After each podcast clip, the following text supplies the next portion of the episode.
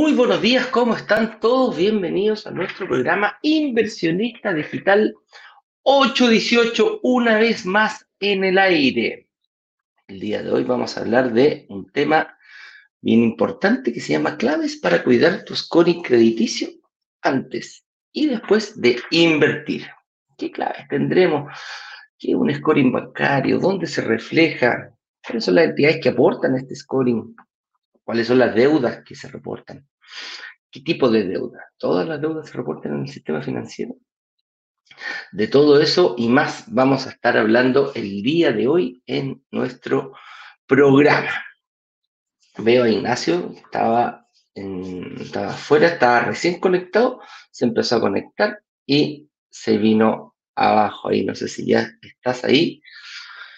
Ignacio, te veo congelado.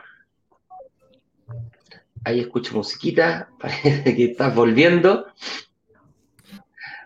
Hola Eduardo, ¿cómo estás? Me, salí de Instagram para mejorar la calidad de conexión. De pronto mm, toma la tatúa ahí, simplemente déjame dar un par de instrucciones y ahí me voy muteando porque me encuentro en la montaña. Estoy conectado con 4G, compadre. Perfecto, sí, ahí te veo. Dame un segundito, déjame desconectar acá para que la gente pueda y dejo Ahora sí. ¿Me escuchas, Ignacio? Aló, aló. No, David, no es. Eh, ahí dice Internet de parecer. No es así. Está Ignacio en la nieve, subió a la nieve y está con. No, no es, eh, no es BTR 4G, soy la montaña, estoy. Me vine a Quise esquiar hoy día, pero me agarró el peor día del año. Pero así una así, viento para allá y para acá. Pero bueno, voy a esquiar igual, ya estoy aquí. cuídate nomás, cuídate nomás. Yo le tengo respeto a la nieve, fíjate. No es algo que, que, que, me apasione, le tengo su, su, su, respetito a la nieve. Como a todo en general. ¿Cuál es el tema del día de hoy, Eduardo? Ya lo dijimos ya, son las claves para cuidar tu scoring. Las claves para cuidar tu scoring crediticio antes y después de invertir. Así que ese es el tema que vamos a estar tocando. Y eh, alguna información importante que tengas que dar, Ignacio, ya estamos, estamos en, en otra etapa esta semana. Así es, nos encontramos en la última semana de calentamiento previo al próximo workshop. Eso quiere decir de que estaremos durante esta semana compartiendo varios tips relacionados con eh, atajos, aceleradores, bonos o beneficios que de alguna manera hacen de tu inversión eh, más rentable, más rápida, insisto, o le, dan, una especie de esteroide a tu inversión inmobiliaria. Y por otro lado, estaremos analizando mitos, leyendas, eh, errores, desafíos, obstáculos que enfrentamos todos los inversionistas cuando pensamos siquiera a comenzar a invertir en departamentos para que se nos eh, para renta residencial, es decir, departamentos que están pensados para ser arrendados. Eh, y de esa manera podemos ver de alguna manera los aceleradores y los obstáculos. Y eso hace nuestra inversión una inversión no tan solo más rentable, sino que al mismo tiempo más segura. Así que durante esta semana estaremos analizando diferentes temas que nos van a llevar en ese sentido y dirección, preparándonos para ese workshop. Mientras más nos preparamos, mejor podemos sacarle provecho a esa semana, que será una semana, ya les adelanto, súper intensa, ¿okay? donde además de estos lives tendremos unas clases, siendo la clase número uno el próximo lunes, no hoy día, el próximo. Con eso dicho, te dejo entonces dar el arranque oficial a este live y nos vamos con el tema del día de hoy. Partimos, así que como decimos todos los días, sean todos muy bienvenidos a nuestro programa Inversionista Digital 818, que nos contamos de una forma más entretenida, más dinámica, más, más, eh, más, más, masticable, más, para conversar de algún tema eh, referente con la inversión inmobiliaria, pero que sea dinámico, que sea entretenido, no quiere decir que sea menos profundo. Y el día de hoy vamos a hablar específicamente del famoso scoring. ¿Qué es un scoring crediticio? ¿Me afecta tener un mal scoring? ¿Cuál es un mal scoring? ¿Qué es un, ¿Dónde se refleja? ¿Cuáles son las deudas? ¿Qué, qué, qué quiere decir? ¿Por qué el banco va y las entidades financieras se fijan en este en este documento para, ver si yo califico o no califico para, para un crédito hipotecario. Todo eso y más vamos a estar hablando.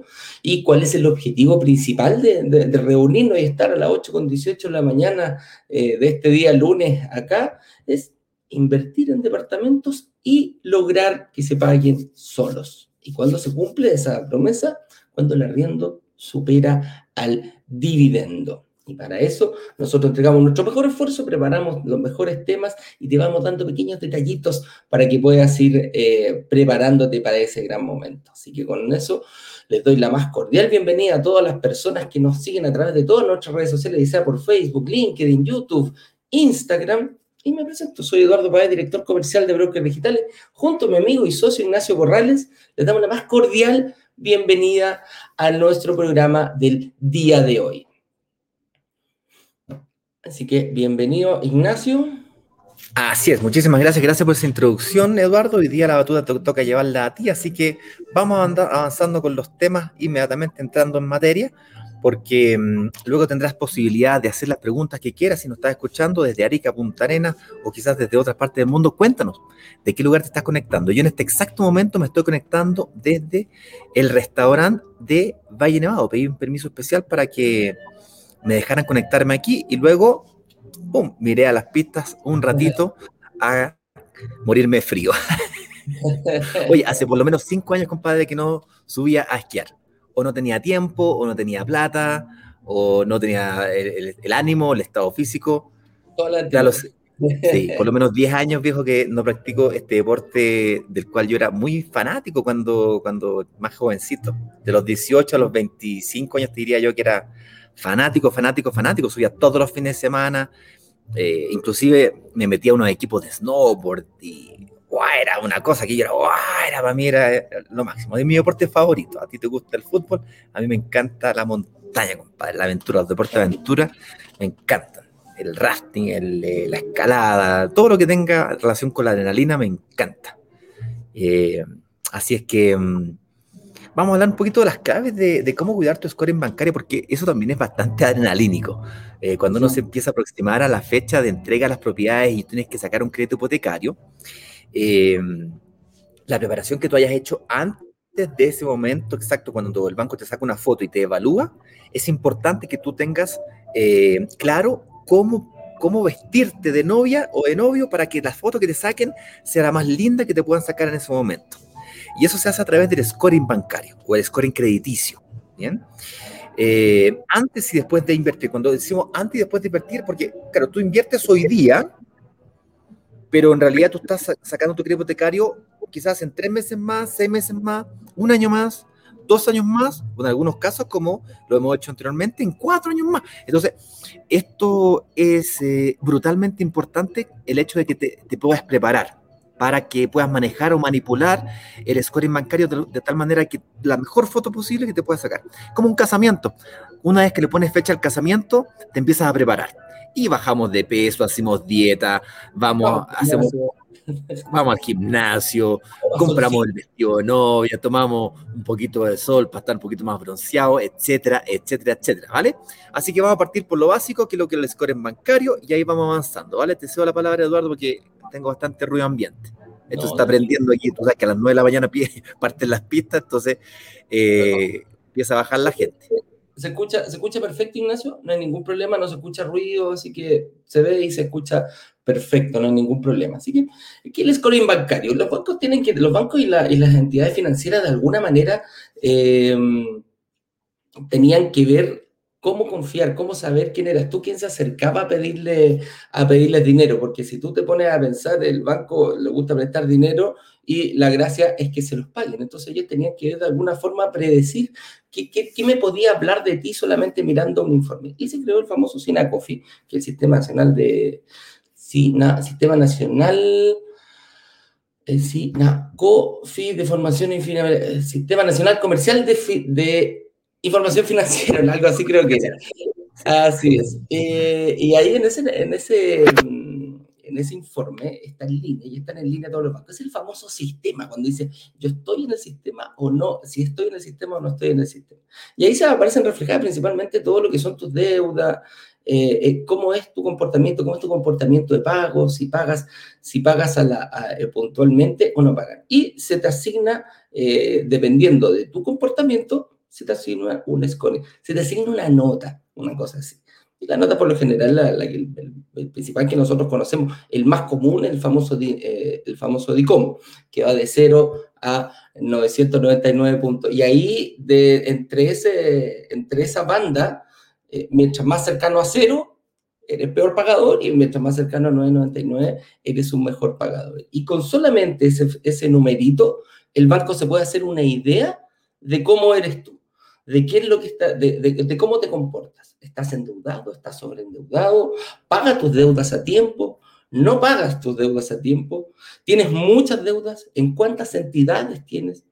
Tienes que, eh, ¿cómo se llama? Para, para estar en esto, hay gente que dice, tengo que estar en el sistema, tengo que tener cuenta corriente, sí, tienes que tener cuenta corriente. Tienes que estar en, algún, en alguna entidad financiera que informe cómo tú te vas comportando con respecto a las deudas que tú vas asumiendo.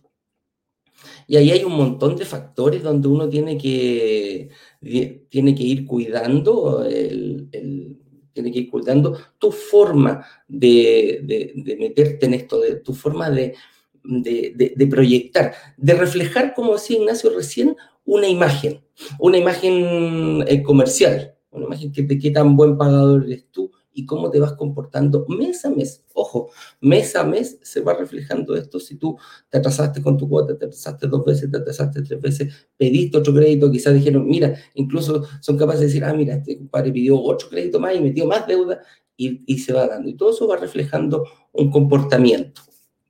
Y eso es principalmente lo que el, el scoring bancario representa y es como una, una carta de presentación tuya frente a cualquier eh, entidad financiera. ¿Y por qué cualquier entidad financiera? Porque todas las entidades financieras pueden ver este, este, este informe. Sí, a ver, discúlpame, vamos a tener que diferenciar bien que lo que es el scoring bancario de lo que es el DICOM. Son dos cosas completamente distintas, no tienen nada que ver una cosa con la otra. Explícanos la diferencia, por favor el, el sistema, el, el, el, DICOM, principalmente una de partidas privado, y el SINACOF es público, una información pública que tienen todos, que se, que se creó precisamente para reflejar esto. Y aquí es donde los eh, bancos informan todos los movimientos que tú haces en base a tu, a, a, a tu... Y ahí se van informando la cantidad, como decía yo, de de, cuentas corrientes que tú tienes, la cantidad de, deudas que tú vas asumiendo, los créditos que tú vas asumiendo, y eso se, se, se, ¿cómo se ve en el, en el, en el, en el SINACOFI, en el famoso sistema. Y el DICOM es un sistema predictivo de, principalmente de, mm, como de predictor crediticio de que si tú vas a pagar o no vas a pagar. Ese, es principalmente lo que se refleja en, en, DICOM comparado con lo que es el, el famoso eh, SINACOFI. Mira, la diferencia fundamental es que, el, el tal como lo decías recién, eh, DICOM es un, es un scoring que te permite identificar tu, tu comportamiento de pago. Es decir, la probabilidad que tienes de que cumplas con el crédito que estás pidiendo. ¿Bien? Pediste 100, mm. efectivamente pagaste 100. Pediste de nuevo, pagaste de nuevo. Es decir, eres buen pagador, más o menos pagador o mal pagador. Le asigna una especie de probabilidad de pago. ¿Bien? Ahora, eso no tiene nada que ver con el monto que te van a dar de crédito y tu mm, scoring bancario que está relacionado con eh, el nivel de deuda que eres capaz de adquirir. Entonces, el scoring bancario, a diferencia de DICOM, mira el monto total que tienes de deuda, así como también los ingresos que tienes y las deudas que tienes conjuntamente con el patrimonio. Entonces, son, son el, el scoring bancario se alimenta de DICOM para agregarle una variable más al scoring bancario. que es la probabilidad o más bien dicho, tu comportamiento de pago. Por cierto, el comportamiento de pago también de los, del scoring bancario no se alimenta solamente de DICOM, se alimenta también de otras instituciones, como por ejemplo eh, el pago de la luz, del agua, de los gastos comunes, cualquier cosa que te permita demostrar que tú eres buen pagador te va a ayudar en tu scoring bancario. Eso es importante tenerlo. Entonces, una cosa es la probabilidad que el sistema te asigna de DICOM para que tú pagues y otra cosa completamente distinta es eh, el monto, la cantidad y la forma en la que tú vas a acceder a un nuevo crédito o a un crédito hipotecario de consumo, tarjetas de crédito. Bien, entonces por un lado tenemos el SINACOFI, que es el Sistema Nacional de Comunicación Financiera, que es donde se reportan las deudas del sistema financiero, que es uno de los elementos sobre los cuales se baja o se sustenta el scoring bancario, y el otro es DICOM, que de donde yo saco eh, la probabilidad de pago de las deudas que yo tengo, que son conjuntas junto con las políticas comerciales del banco, se mezclan y eh, me, conforman entonces el scoring bancario. Eso es lo que es. Ya teníamos, ya habíamos contestado esa pregunta. Y ahora, ¿cuáles son las entidades que aportan a mi scoring? Y aquí es donde nosotros siempre eh, vemos y, y lo, y lo manejamos sobre todo en el crédito hipotecario, eh, aquí donde decimos, chuta, aquí donde se hace la diferencia entre mutuarias y los bancos. Principalmente, ¿quiénes son las entidades que aportan a lo, al, al scoring financiero? Los bancos. Los bancos son como el, el, el, número uno. Ellos van reflejando porque a ellos se les piden, eh, se les piden los famosos créditos, ya sean de consumo o créditos hipotecarios. Principalmente son las entidades que más nos da. O sea, uno dice, ¿dónde pido plata? Al banco. Pero resulta que hay otros tipos de entidades financieras que también aportan, porque también están, se presentan al, prestan dinero principalmente, y tenemos entidades como las cooperativas, que prestan dinero en, en, créditos de consumo a corto plazo, corto mediano plazo, y también las cooperativas están prestando eh, eh, para, para, que tú puedas comprar tu casa. Entonces, las cooperativas aportan la hipoteca. También aportan a este, a este, a este famoso scoring. ¿Qué otras entidades también tenemos? Eh, la, ¿Cómo se llama? Los, que las entidades que dan créditos de consumo, también el, las, casas comerciales. Las Fuerzas Armadas también tienen sus propios sistemas de, eh, de adquisición de créditos de, de, hipoteca. De hipoteca, las cajas de compensación también, eh, también aparecen reflejados reflejado en el sistema. Y hay otras que dicen que hacen trampitas, eh, una especie de trampita que por, por, por ley, no es que ellos no quieran, por ley están autorizados a no reflejar en este sistema. Y tenemos principalmente en la, en la, parte hipotecaria, tenemos lo que son las famosas mutuarias, que son empresas que principalmente antes estaban muy relacionadas con las compañías de seguro. El día de hoy también hay mutuarias privadas que se juntan, fondos de inversión gigantescos que se, se ponen a, a, prestar plata en este ámbito financiero. Y también fíjate, las personas que compran autos, hay empresas que no tampoco se reflejan en el sistema. Tenemos estas casas estas eh, financieras que tampoco están obligadas por ley, fíjate, a reflejar en el, en el scoring. Y ahí es donde uno de repente eh, puede sacar algunas ventajas comparativas con otras entidades que sí reportan que cuando decía, por ejemplo, cuando yo no califico quizás para comprarme, no sé, un auto el cero kilómetro, el, el 2021, porque realmente escapa a mi, a mi, no hay un banco que me, que me aporte con eso, dice, no, tú no, no, calificas para ese auto, pero hay financieras que sí lo hacen, y las, las automotoras, uno, es fácil tropezarse con este, con este tipo de, de entidades, porque la mayoría de las automotoras grandes hoy tienen financiamiento de la chiquitita también, fíjate, entonces dicen, no te preocupes, no te preocupes, ¿para qué va a ir al banco? Venga para acá, yo te cobro un poquitito más caro, un poquitito más caro, y te puedo prestar y tú puedes acceder a lo que estás buscando, que es ese auto eh, con... Eh, quería el asta, ¿eh? cuando uno la alcanza para el desde y quiere el asta, es cuando se marca la diferencia. Y eh, obviamente no apareces en el sistema, pero ahí sí yo te puedo decir comparativamente que eh, entre un banco y una financiera para un auto, el, ¿cómo se llama? La diferencia entre condiciones comerciales es bastante distinta. No así con las mutuarias, fíjate.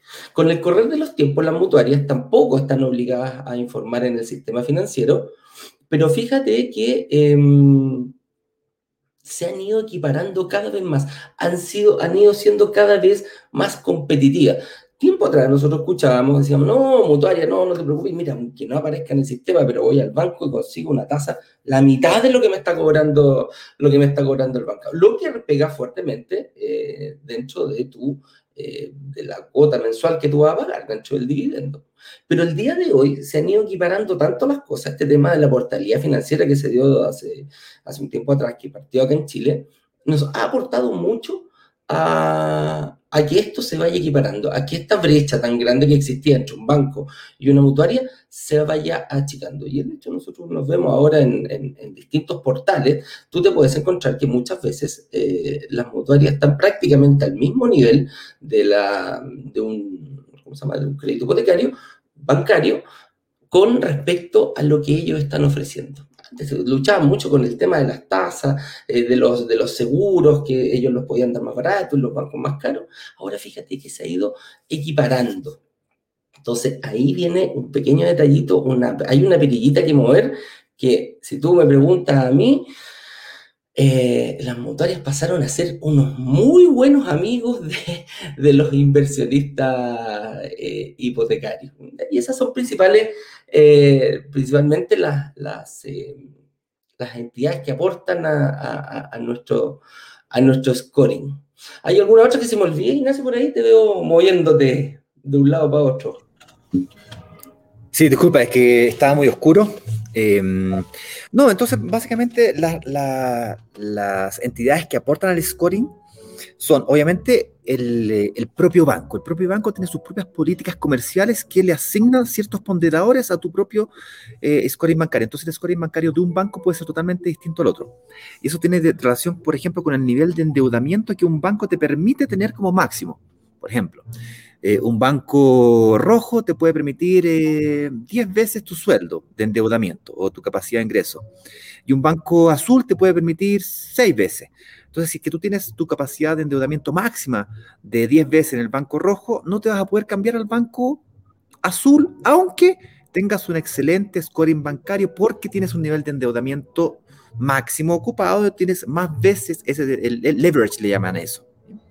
Entonces, no tan solo es estas instituciones financieras que aportan al SINACOFI o al sistema financiero de, comunicación financiera, sino que también el mismo banco tiene sus propios eh, algoritmos sobre cuál eh, va ponderando el, eh, el scoring bancario. Mira, ¿quién se acuerda de las notas del colegio? ¿Tú te acordás cómo te la calculaba la nota del colegio? de 1 a 7 te ponía la, la, la, la, prueba, pues, hasta el día de hoy. Claro, la prueba, y tenía y tenía al año tenía eh, dos pruebas, eh, dos pruebas más una solemne o una prueba semestral. La, semestral, como le llamaban. La semestral que era como la más importante, ¿cachai? Entonces da lo mismo si, ya. Y después tenía otras dos pruebas chiquititas o medianas, ¿no es cierto? En la, segunda parte del año, el segundo semestre, luego tenía una prueba grande, el segundo, y después tenía una general, no sé. Cada colegio tiene su propio sistema. Entonces, la, prueba 1 vale tanto, la prueba 2 vale tanto, la prueba solemne del, primer semestre vale tanto, después la prueba 3 y la... Entonces, eso sale con ponderaciones, ¿cachai? Tú agarras la nota de 1 a 7 y le agregas, lo multiplicas por el, ponderador, por, el, ponderador. El ponderador es básicamente un porcentaje del total de la nota. Esta prueba, la prueba 1 vale un 5% de la nota. La prueba 2 vale un 5% de la nota. Ahí tenemos, 5, ahí tenemos 10%. Luego la solemne del primer semestre vale 20%, ahí tenéis 30%. Ahora la, prueba 3 del segundo semestre vale 10%, y ahí tenéis más otros 10%, y así va sumando. Entonces, el scoring bancario funciona bajo la misma premisa. El total del puntaje que te van a asignar para poder aprobarte o rechazarte un crédito hipotecario, que cada banco tiene el propio, funciona de la misma manera. Le vas asignando un ponderador a las diferentes notas que te va sacando. Ah, usted paga bien, eh, tiene un buen DICOM. Ah, eso tiene, pondera tanto.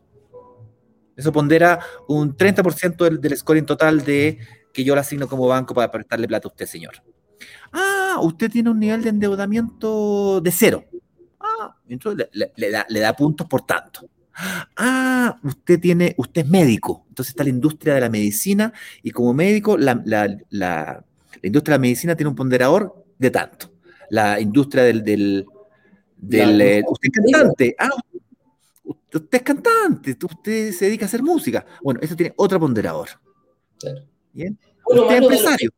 Claro, bueno o malo, bueno o malo, eh, eh, da lo mismo, pero hay que, hay que claro. Incluso la empresa donde tú trabajas también influye. También influye. Usted, ah, usted tiene tres hijos. Ah, eso es un ponderador tanto. Y así tú le vas asignando una serie de, hitos, cada hito con su ponderador.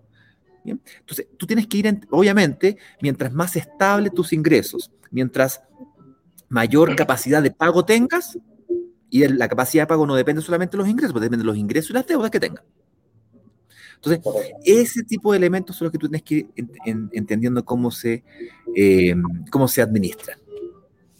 ¿Cómo son, las perillitas, claro? ¿Cómo, son las perillitas que, tienes que ir eh, moviendo? Bueno, en realidad uno realmente sabe, el que, el que se porta bien sabe perfectamente que se porta bien. y el que Lógico. sabe perfectamente también que se porta mal. Eso era cuando nosotros trabajábamos en, en, en, banco y en auto, cuando querían calificar esta cuestión, tú decías, ah, el señor tiene un DICOM. Oh, ¿en serio? No me diga. Y los chiquititos, uno sabía que no los tenía. Por ejemplo, realmente, no sé, pues tenía nueve lucas, la, la, autopista en un tiempo que, que reportaban era pan de cada día eh, que te subieran y te, y te, bajaran de ahí. 9 lucas la autopista, 20, 9 lucas que después se transformaban en 50 lucas en 6 meses, mágicamente. Rapidito, rapidito. Y el día de hoy también hay algunas, hay alguna, por ejemplo, el retail también se te quedó un saldito en la, en la, en la tarjeta de crédito, tú te olvidaste pagar. Por lo que nos han contado a nosotros, no es que nos haya pasado a nosotros, no, no, no, nos han contado.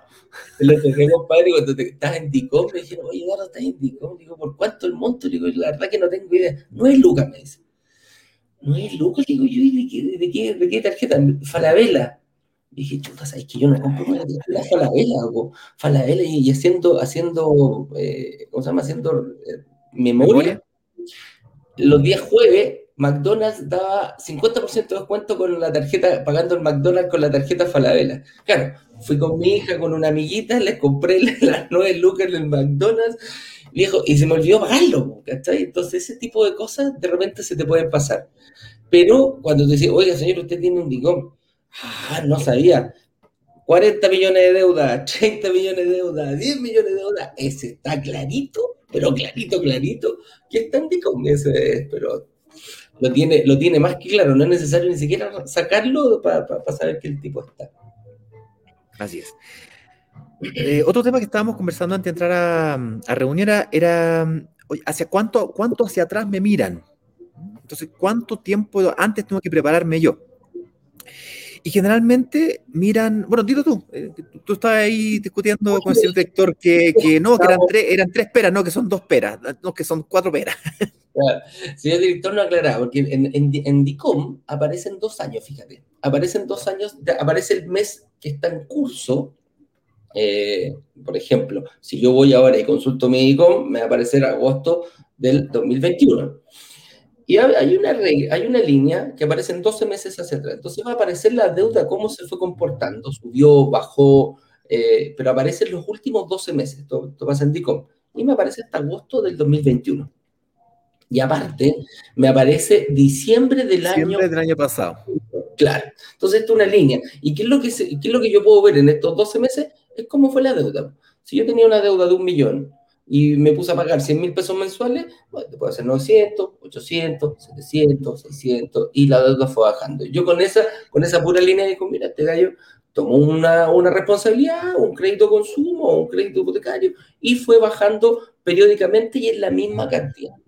Distinto es que si en esos mismos 12 meses viera, este gallo tiene, en, agosto del año pasado, tiene un millón, después al mes siguiente un millón, al mes siguiente 800 lucas, al mes siguiente 800, 800, y si queda 500. Entonces, con solamente mirar eso me doy cuenta que este tipo mensualmente... Pagó, después no pagó, no pagó, no pagó, no pagó, pagó de nuevo, o aumentó y bajó su deuda.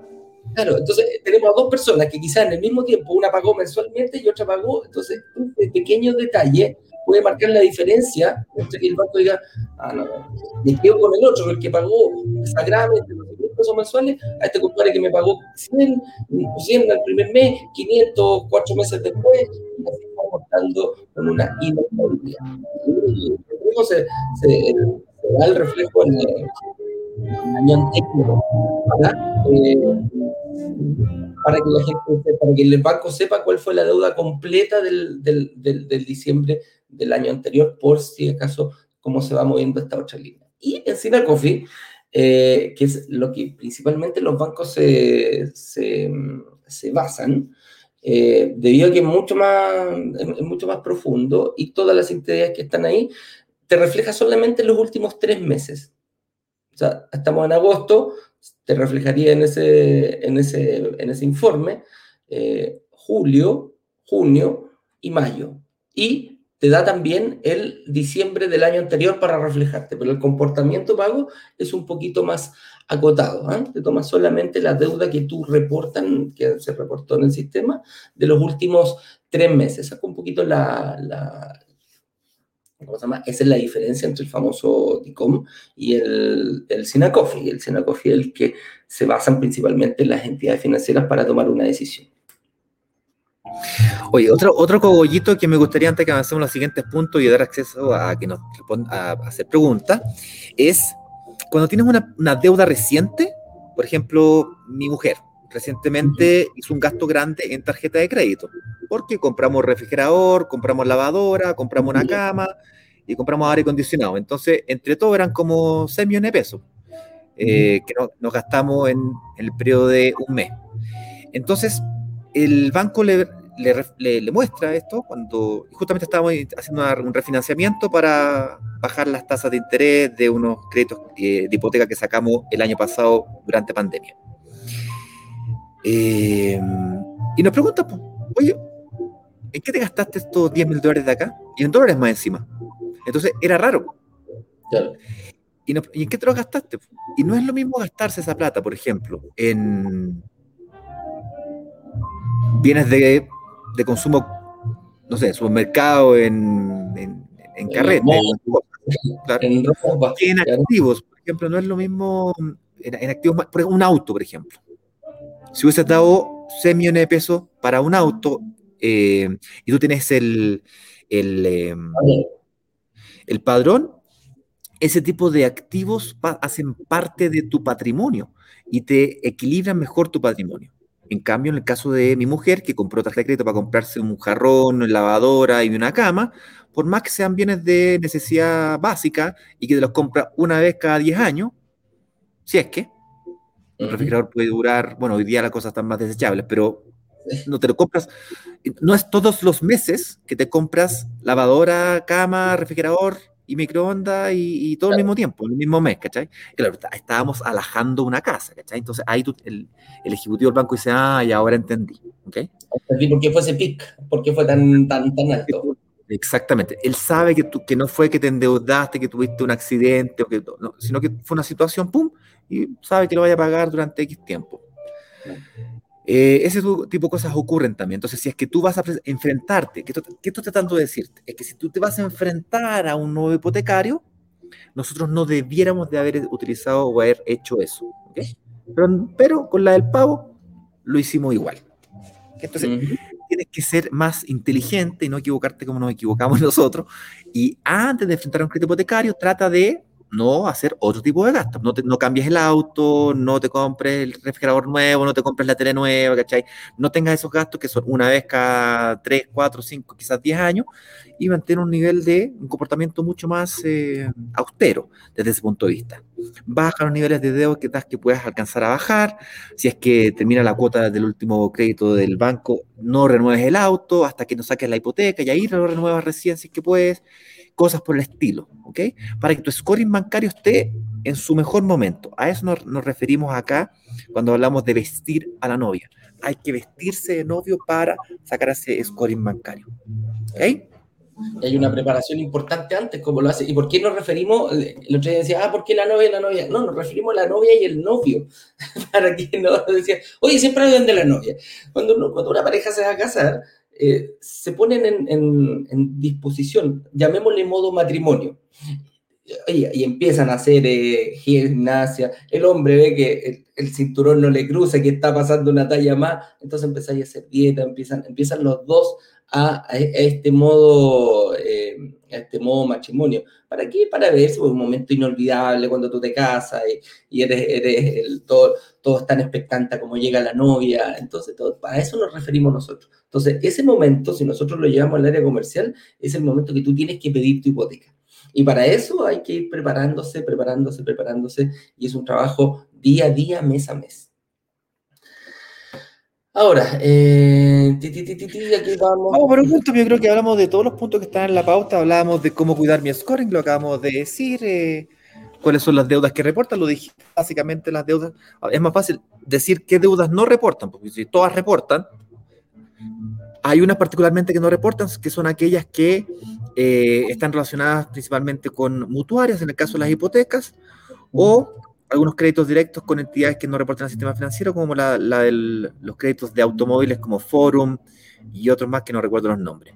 Entonces, si es que no reportan esas deudas al sistema financiero, tú inteligentemente puedes, si es que no te queda otra alternativa, utilizar, por ejemplo, al renovar el auto no te queda otra alternativa, si te vas a endeudar para, para, para un auto, aunque la tasa sea un poquito más alta con esas otras entidades financieras, te conviene utilizarlas porque no te van a aparecer el sistema financiero. Mejor no renovar el auto, pero bueno, si es que te toca hacerlo, te toca hacerlo. Eh, de repente las presiones familiares o necesidades familiares lo exigen y por lo tanto, bueno, eh, dale, pero habla inteligentemente. Y luego, si es que pretendes crearte un portfolio de inversión inmobiliaria de 2, 3, 4, 6, 8, 10 propiedades, entonces utiliza aquellas entidades financieras que no tienen la obligatoriedad de reportar al sistema financiero como las mutuarias para que al no reportar tú puedas seguir eh, invirtiendo. Ignacio, ¿qué pasa si es que yo utilizo un banco? ¿Puedo hacer un portfolio de varios departamentos? La respuesta es sí, pero lógicamente que es cada vez más difícil. Tienes que eh, lograr que los arriendos, por concepto de arriendo, para la redundancia de tus propiedades, superen a lo menos un 30% de tus dividendos y con eso vas a lograr recuperar el 100% eh, o prácticamente el 100% de tu capacidad de financiamiento vas a tener probablemente que por la tercera, cuarta, quinta propiedad estar dando en vez de un 20% o un 10% de pie, tienes que estar dando un 30 o un 40% de pie. Te van a financiar solamente el 70 o el 60% de la propiedad, porque cada vez te vuelves más riesgoso, porque el porcentaje de ingreso variable que vas a estar recibiendo de tu matriz de ingresos es mucho mayor y por lo tanto te transformas en una persona más riesgosa. Ante eras médicos, 100% de tus ingresos eran del sueldo que recibías de la clínica, pero luego se te, ocurrió abrir una, consulta médica, empezaste a boletear y además tienes cinco propiedades y, además recibes esos ingresos. Entonces, el 70% de tus ingresos son variables ahora. Cuando partiste con esto, el 100% de tus ingresos eran fijos y prácticamente no tenías ingresos variables. Y ahora, cinco años después, seis años después, el 60 o 70% de tus ingresos son variables. Esa es la razón por la cual el banco te exige más. Eso solamente por considerar una de las variables. La otra variable es que el banco dice, mmm, si este tipo me paga el 10%, que son solamente 10 millones de pesos, ante cualquier situación, si es que se queda con vacancia en alguno de los departamentos y no logra pagarme la cuota de crédito hipotecario, va a soltar el departamento, va a, va a asumir la pérdida de los 10 millones de pesos, pero no la pérdida de unos 40 millones de pesos o 60 millones de pesos. Entonces, le va a exigir más. Entonces, eh, ¿sabes por qué se llama pie en Chile? Porque tú das un pie firme y entonces el banco dice, ah, yo, yo voy contigo en esto te va a dar otro pie firme antes de usar el bote. Pero si tú pones una, una uña, una uñita, una uñita, una, uña solamente chiquitita, pues, y otro que ponga el pie completo, el banco te dice no, pues, ¿cachai? Tienes que arriesgar tú también, tienes que demostrarme que tú también estás en el bote conmigo, arriesgando. Esto para no defendiendo los bancos, pero tratando de no demonizarlos. Los bancos son los mejores aliados de los de los, eh, de los inversionistas como nosotros, microinversionistas, que necesitamos de, de, un buen scoring bancario, de un buen comportamiento de pago y de mucho acceso a financiamiento porque nos permite potenciar, es como una especie de esteroide de nuestra inversión inmobiliaria. Lo explicábamos el viernes porque ganamos plusvalía y flujo de caja. Plusvalía del monto total de la propiedad. Siento que yo pagué el 10, el 20, el 30, el 40%, pero yo gano plusvalía del total. Entonces, el financiamiento del 70, el 60, del 50, del 80% de mi propiedad es extremadamente importante porque me permiten apostar a la plusvalía que finalmente se transforma en patrimonio. Patrimonio. La propiedad vale 2.000, después cuando fuiste cinco años después al banco a pedir otro crédito, la propiedad vale 5.000. Tienes y debes 1.500. Tienes 3.500 UF de patrimonio. Oh, wow, tiene patrimonio positivo. Aprobado. Siempre cuando tengas un comportamiento pago, bla, bla, bla, bla, bla, bla, bla, bla, como decimos nosotros, si nosotros acá estamos para invertir en departamentos y lograr que se paguen solos, para lograr que se paguen Estas solos, son las variables que tienes que conocer. Tiene que haber un hipo- tiene que haber un hipotecario, pues tiene que haber alguien que confíe en ti, tú tienes que demostrarte confiable para que te presten dinero. ¿qué pasa Si no lo pagaste tú. un departamento y no hay hipotecario, ¿quién lo paga? Tú, pues. Se te va a pagar solo. Ya veo, veo. Espero que haya quedado claro, hayamos tocado otros puntos y si hay más eh, dudas, vamos a preguntas. Vamos a preguntas. Los chicos de Instagram, por favor, háganme las preguntas en el box de preguntas, donde aparece una nubecita con un signo de interrogación.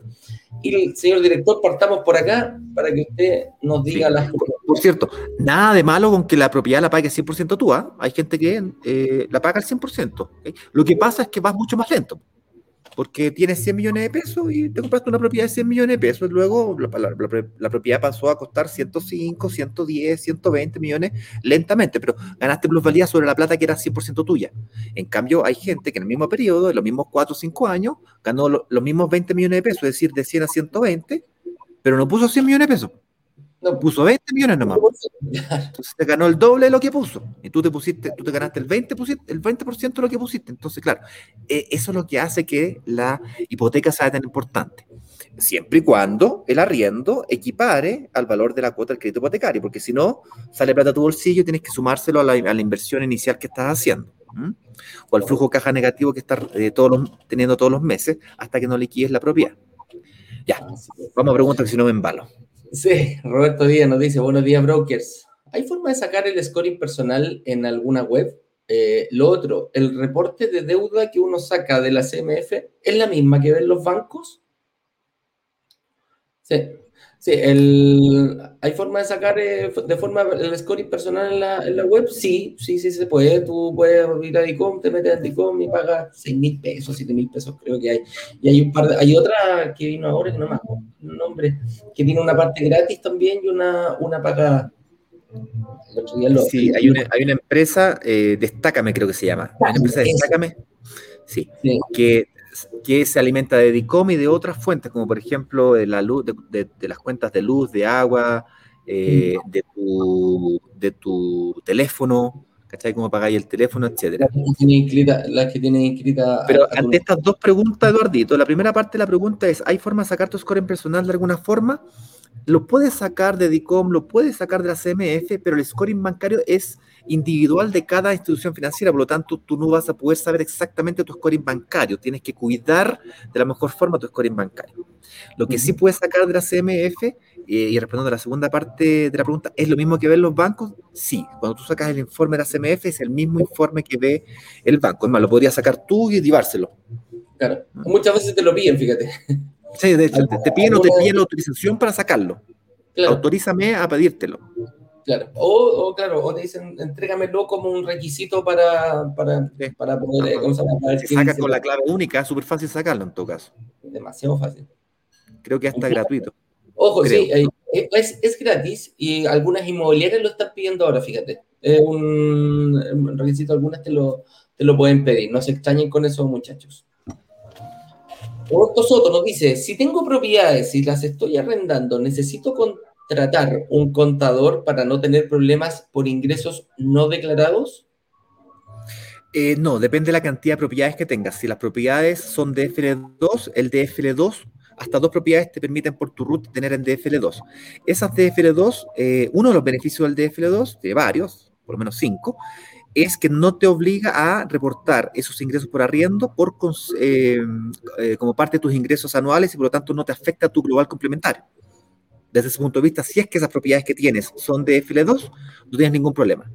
Caso contrario, que no fueran de FL2 o ya fueras por tu tercera, cuarta o quinta propiedad, esas propiedades que no son de FL2 o que son por fuera de las primeras dos, sí tienes que declararlas obligatoriamente y sí te recomiendo definitivamente que te asesores por un contador y no solamente un contador, un contador tributarista que te haga una, una inteligencia tributaria, donde por ejemplo podrías sacar una unipersonal con tu RUT, no es, no es necesario que hagas iniciación de actividades, basta con una unipersonal y la unipersonal así como tienes que reportar los ingresos, también reporta los, los, gastos.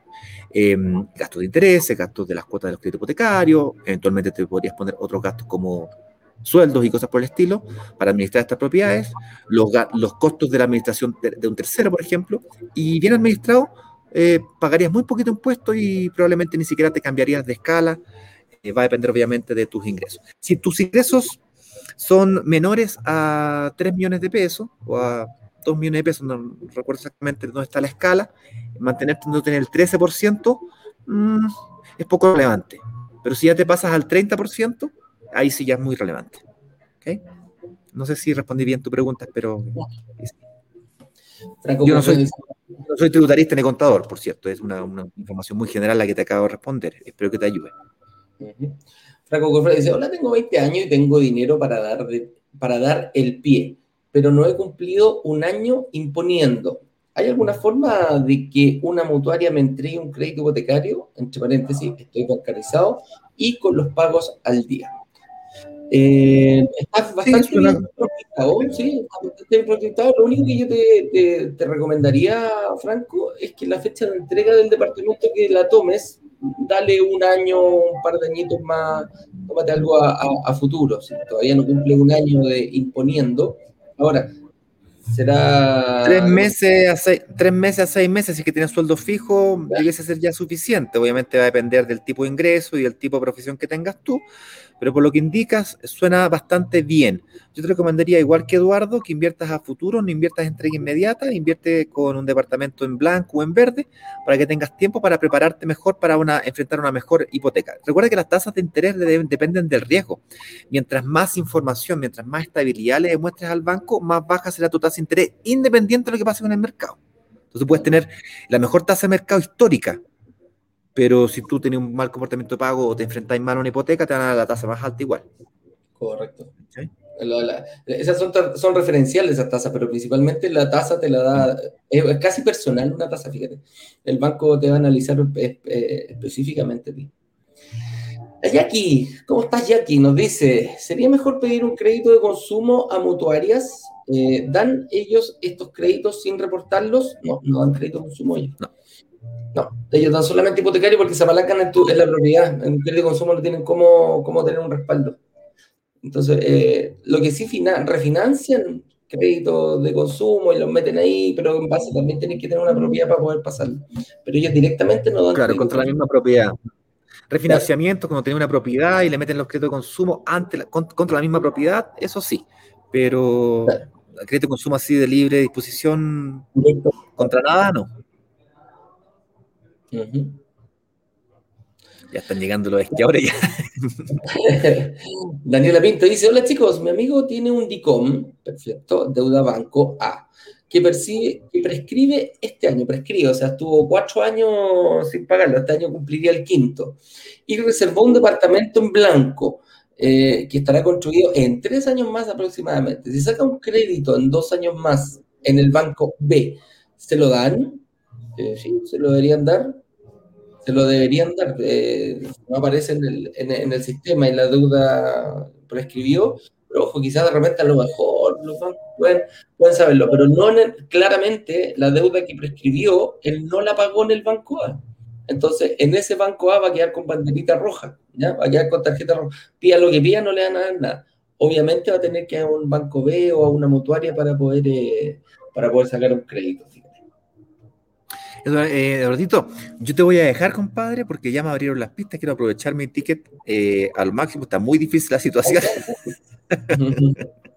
Así que, vaya, responde ahí las preguntas que quedan, compadre. Espero que esta información les haya sido útil. Nos vemos mañana a la misma hora. Sigan respondiendo y, preguntando lo que quieran con Eduardo ahí los va a ayudar. ¿Dale? Nos vemos mañana. Cualquier cosa, sino por WhatsApp. Chao, chao. Éxito, chao. Que acá se, empieza a poner mucha bulla y harto, harto, ¿cómo se llama? Harto ruido detrás. ¿ah? Así que dice, Katy Garay nos dice, buenos días, si tengo el crédito del departamento donde vivo con mutuaria, perfecto, ¿me conviene declararlo en mi estado de situación? Depende, yo creo que de repente si esa mutuaria como no aparece eh, y está muy justa en los parámetros, de repente es mejor no declararlo, fíjate en tu estado de situación no, no, no pongáis que tenía mucha propiedad, fíjate. eh, te, te puede ayudar bastante más a- el hecho de no declararla así, declararla en- para, para pedirle. Y ojo, sigue con mutuaria. ¿eh? Katy, yo te recomiendo perfectamente seguir con mutuaria. No te metáis con los bancos mientras no se, mientras no, mientras esté esta posibilidad del banco que no te da, eh, no aparece reflejado en el sistema, uh, son nuestros mejores amigos, fíjate. Franco Cruzado nos dice, eh, ¿qué pasa si me aprueban un crédito hipotecario en un banco? Eh, ¿Puedo sacar otro crédito hipotecario en una mutuaria? Eh, sí, sí se puede. Si te refieres al multicrédito, yo como inversionista prefiero sacar los créditos con mutuarias. Y dejo al banco ahí porque el banco informa todo y, y a todo el mundo le dice cuánto es lo que debo, cuánto, dónde lo debo, cuánto es lo que tengo que pagar mensualmente. Entonces, las mutuarias no hacen este tipo de cosas. Pero si tú ya estás en un banco, mucha gente que ya tiene, por ejemplo, la, la- la casa, la casa propia, se la compró en un banco, perfectamente puede ir a una mutuaria. Ojo, no es que las mutuarias sean más relajadas y te van a prestar más plata porque de buena onda. Ellas también el- hacen el mismo ejercicio, buscan en las mismas páginas, ven tu, tu, tu comportamiento y ellos tienen que predecir que en un futuro tú le vas a pagar ese dinero. Entonces, no es tan distinta la forma de evaluación de un banco de una mutuaria, así que tengan mucho ojo. Pero sí se puede, amigo mío, se puede.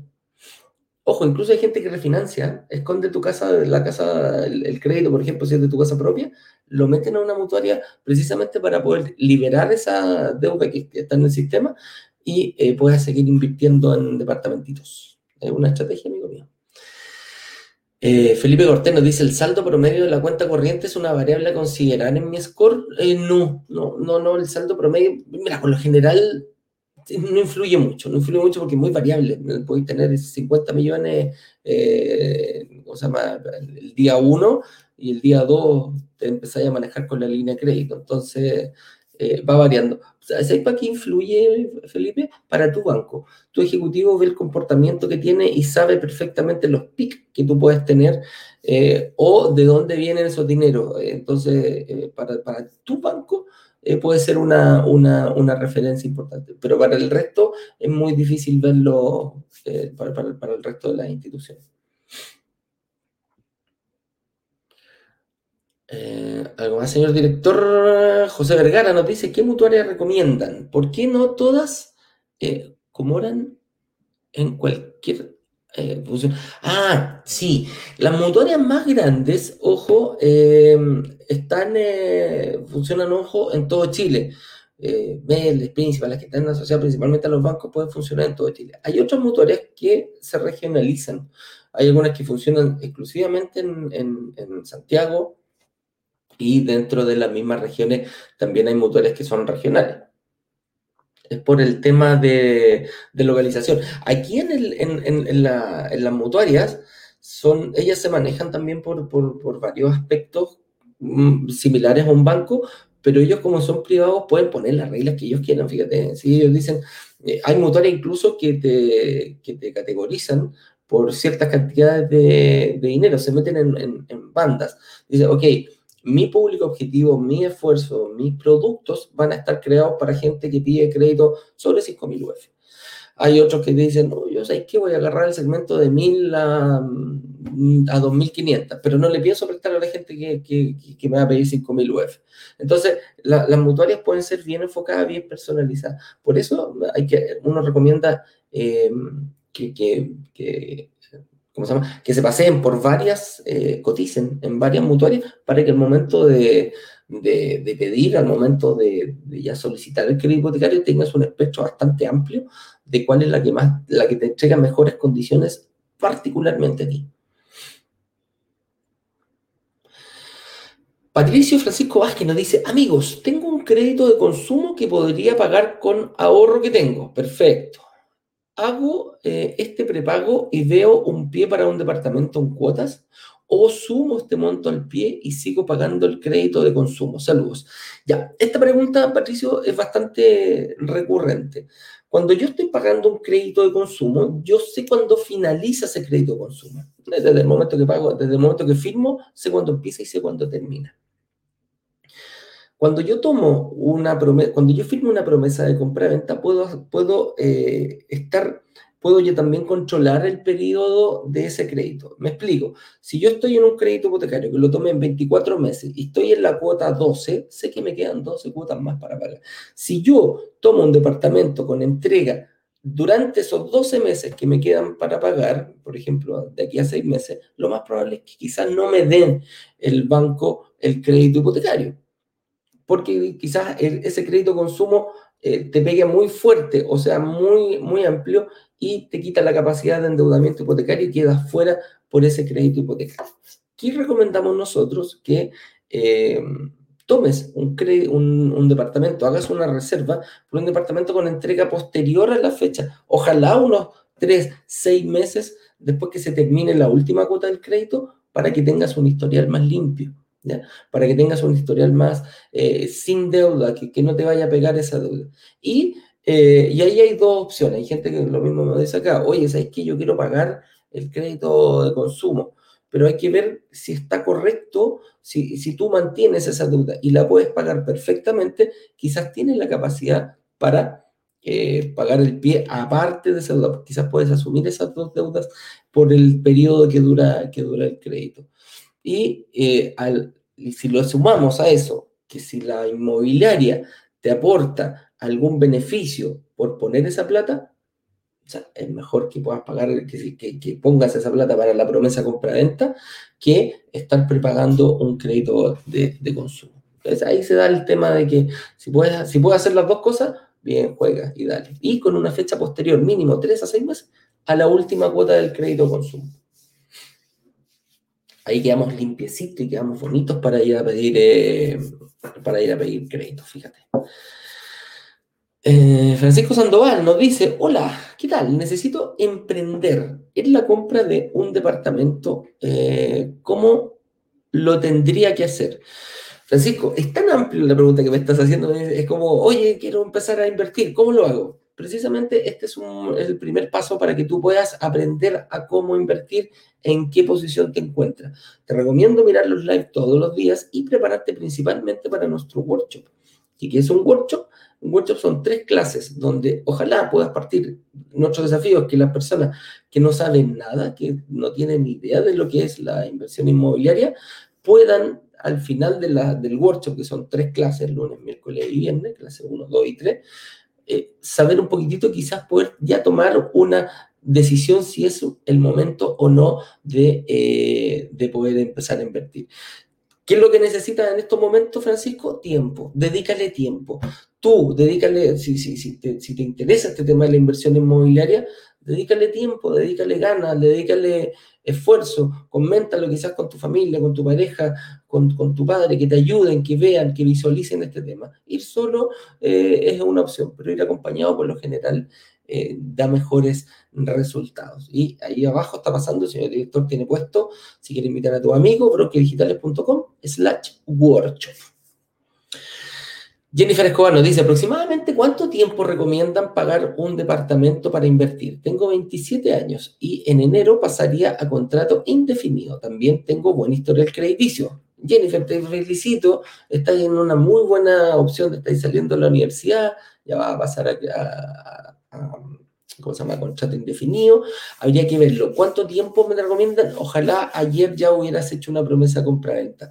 ¿Para qué? Eh, Jennifer, en, el, en, el, ¿cómo se llama? en la clase 3 damos cómo hacer los ciclos y los superciclos, cuánto tiempo hay que tener el departamento, cuánto venderlo y después por qué venderlo. ¿ya?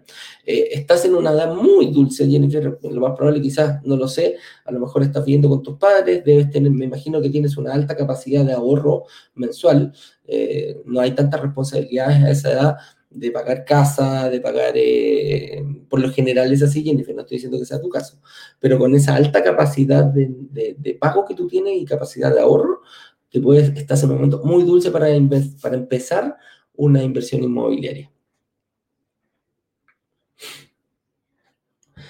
Señor director, ¿alguna otra pregunta? Stephanie Muñoz nos dice, ¿cuál sería la forma de subir rápidamente el scoring? ¿Existe algún truco? Por ejemplo, transferir por PayPal y luego pagar. Eh, no sé si hay algún truco que puedas. Bueno, lo- el mejor truco aquí no, no, no es tanto, es pagando y poniéndote al día con tus cuentas. Es ser ordenado. El, el scoring, el scoring eh, por lo general eh, baja mucho cuando uno se desordena y no quiere decir que esté malo desordenarse. En algunos momentos de la vida te, te, te provocan este tema, te puede provocar que bajes tu scoring. El, el, el, el estar ordenado, a eso nosotros nos referimos el prepararse. Quizás hoy día tú visualizas con tu trabajo eh, no sé, te compraste cosas que no debías comprar, te asumiste deudas que quizás no debías asumir. Ojo, mucho se da en este tema cuando tú asumes una deuda de un tercero, que pedían un crédito a tu nombre y después no se paga. Entonces, todo ese tipo de cosas puede ir influyendo. Hay que ordenarse. No, no, yo no sé si hay algún truco, entre comillas, que, que, podamos ver. eh, aquí, eh, ¿se paga o no se paga? Eh, principalmente, Stephanie. Ahora, conseguirte la plata con otra persona que te apoye también puede ser, para tratar de salir rápidamente de eso. Pati Espinosa nos dice, buenos días, ¿la mutuaria tiene un tope de crédito hipotecario? O sea, la mutuaria no tiene un tope eh, de crédito hipotecario. Eh, principalmente el tope lo pones tú en base a tu, a tu, a tu capacidad de endeudamiento que tengas. Si te va muy bien en la vida, las inmo- las mutuarias te van a apoyar y te pueden dar muchos millones para prestarte, eh, dependiendo de la solidez financiera que tú, que tú veas. ¿m? Pero no es que tengan tope, fíjate. Hay bandas, como lo dije, hay bandas, hay, hay mutuarias que se dedican a ciertos tipos de créditos y a otras de créditos mayores. Luigi Anes nos dice, si ya tengo una propiedad y la estoy alquilando, espérate, si ya tengo una propiedad y la estoy alquilando al doble del dividendo, papá, o sea, tienes un 100% eh, prácticamente de lo que tú estás pagando. Pagas 100 de dividendo y la estás arrendando en 200. Está súper bien, Luigi. ¿Cuántos meses toman en cuenta las entidades bancarias este ingreso para poder ser aprovechado al momento de un segundo crédito hipotecario? Ya, súper importante, Luis. La forma que tú tienes de reflejarle al banco que si esa deuda, ese departamento que tú tienes, estás pagando un crédito hipotecario por él, pongámosle 100 pesos, y lo estás arrendando en 200, que es el doble, solamente la, eh, para decirle que, ojo, no lo estás pagando tú esa deuda porque tienes un arrendatario, tienes que llevar un em, contrato de arriendo con antigüedad mayor a un año. Cuando ya tiene la antigüedad mayor a un año, el banco dice, ok, te creo, te devuelvo tu capacidad de endeudamiento. ¿De cuánto?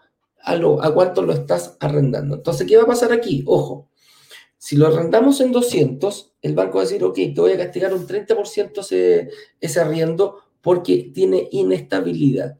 Si yo le saco el 30% a 200, son 400. Eh, perdón, si estoy bien. No, no, no. Eh, son 600. Entonces el banco te va a decir, te le quito a, esto, a estos 200, eh, perdón, son 60. Le quito a estos 200 el, el, el 30% y esa es la capacidad de endeudamiento que te devuelvo. Entonces, te vas a quedar, en vez de 200, el banco te va a tomar 140 eh, de, de, esos 140 para poder pagar mensualmente, te lo va a devolver como endeudamiento. Pero tú pagas 100, ¿correcto? Entonces, el hecho que sea tan amplio la, la, banda, tú vas a tener una mayor capacidad. Ese departamento te va a generar una mayor capacidad de endeudamiento y el banco sí te va a prestar en base a esos 140.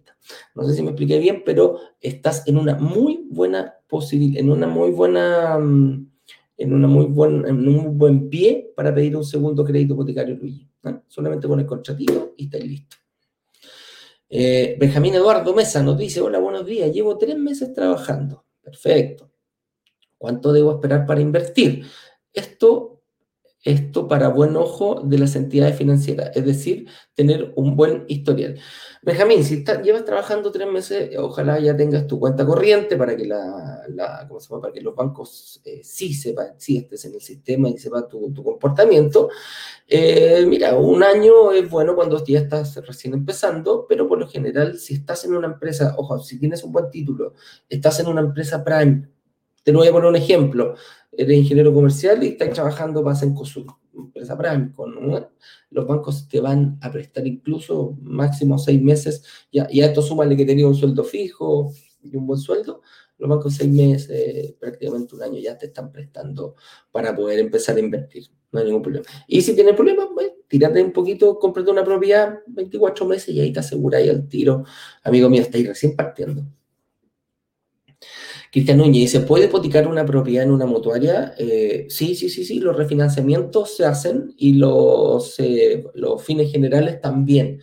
Eh, fines generales se refiere a cuando tú dices, oye, quiero un crédito hipotecario, pero no quiero sacar uno normal y quiero dejar mi casa porque ya la tengo pagada. El banco va a tomar esa casa o la mutua va a tomar esa casa y te va a prestar promedio un 75% del valor de esa, de esa casa. O sea, si tu casa sale 100 millones, te pueden prestar 75 millones como máximo, como tope. Eso es el, el, lo general. Y de ahí tú puedes hacer con ese dinero, te puedes invertir en otra propiedad, no hay problema. Pero sí, sí lo toman la mutua. ¿Algunas dudas de Instagram? Ay, con C doy de ahí. 5 acá. Eh, las mutuarias también hacen scoring, nos pregunta aquí, mira, las mutuarias no hacen scoring, lo que hacen las mutuarias es ver el scoring bancario que tú tienes para también tomar una decisión, o sea, ellas se, apoyan en eso, pero ojo, no, ellas no reportan, pero sí se fijan en el scoring financiero para poder hacerse una, una, ¿cómo se llama? una idea de quién es la persona que le está pidiendo eh, este financiamiento. Eso es lo más importante. Nos pregunta Diego Montal, Montalivet, dice, tengo 29 años. ¿Cómo tomar coraje para tomar estas decisiones? Diego, te recomiendo aprenderlo. La próxima semana vamos a tener el workshop. Yo creo que mm, la mejor forma para tomar coraje es eh, aprendiendo, este, obteniendo información clara, precisa y concisa y ver si realmente te conviene. Eh, te recomiendo de todas maneras que hagas el workshop. Qué bueno que ya nos estés siguiendo y de, ¿cómo se consume información, consume información. Tenemos muchos videos, tenemos muchas eh, formas de, de, ordenar esta, de ordenar esta información, pero la más ordenada, la más precisa y concisa es nuestro workshop. Clase 1, los errores que no puedes cometer. Clase 2, eh, cómo conseguir financiamiento. Y clase 3, ciclos y superciclos. Eso es lo que vamos a tocar durante la próxima semana con Ignacio.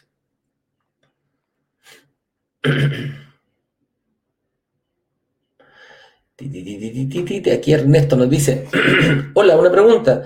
Cuando pido el pie, cuando pido, cuando pido el pie, ¿también estoy pidiendo al banco el hipotecario o después? No, el pie lo pagas tú. La idea es que el pie lo pagues con recursos propios. Ojalá no le pidas plata al banco para pagar el pie. Es una, es una estrategia, pero bien, bien eh, en caso, es como en caso de emergencia rompe el cristal. La idea es que tú te puedas organizar para que el pie lo puedas pagar tú mensualmente, amigo mío. ¿Por qué? ¿Por qué no es bueno pedirle plata al banco o a alguna entidad financiera para pagar un pie? Porque al momento de pedir ese, ese pie estás pagando intereses. Cuando tú haces un contrato, una promesa de compra-venta, lo haces directamente con la inmobiliaria. Y las inmobiliarias no cobran intereses. Son, es un monto fijo y lo dividen en la cantidad de cuotas que acuerdes tú con la inmobiliaria.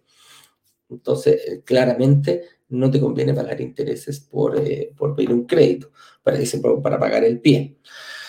Van a decir, oye, ¿hay alguna estrategia que de repente tengo que pedir el crédito para pagar el pie? Sí, también una estrategia y la vamos, la vamos a explicar en la clase número 2 de financiamiento.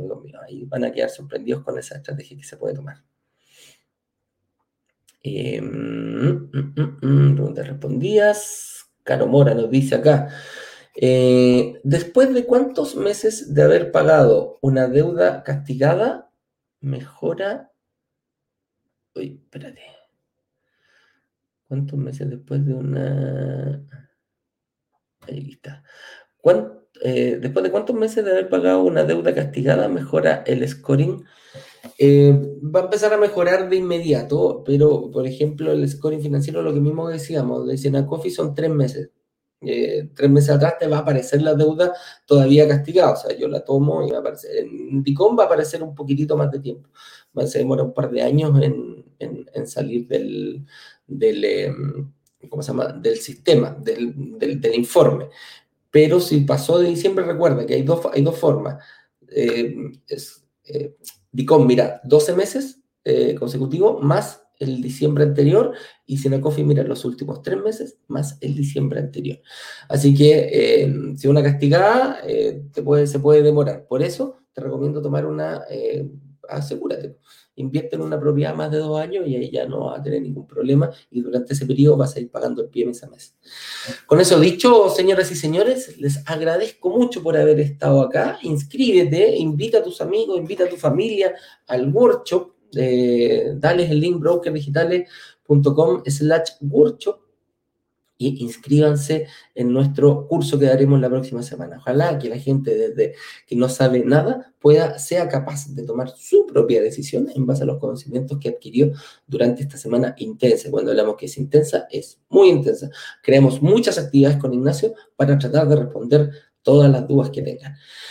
Así que con eso dicho, em, nos vemos mañana a las 8.18 y aquí el señor director me está diciendo, pide tu reunión de análisis gratuita en brokerdigitales.com slash agenda. Si te quedó alguna duda de cómo te mira un banco, cómo ve el scoring, en qué se, en qué se fija, tenemos un equipo de analistas que están prestos a resolver todas tus dudas. Ellos son ex ejecutivos bancarios y van a ver cómo te van a dar la, la mirada del banco para ver cómo eh, cómo te tienes que preparar para llegar al momento de pedir un crédito hipotecario. Así que ya sabes ya, brokersdigitales.com slash agenda. Con eso he dicho, un fuerte abrazo, amigos míos. Nos vemos el día de mañana. Que estén bien, cuídense mucho. Que estén bien. Chau, chau, chau.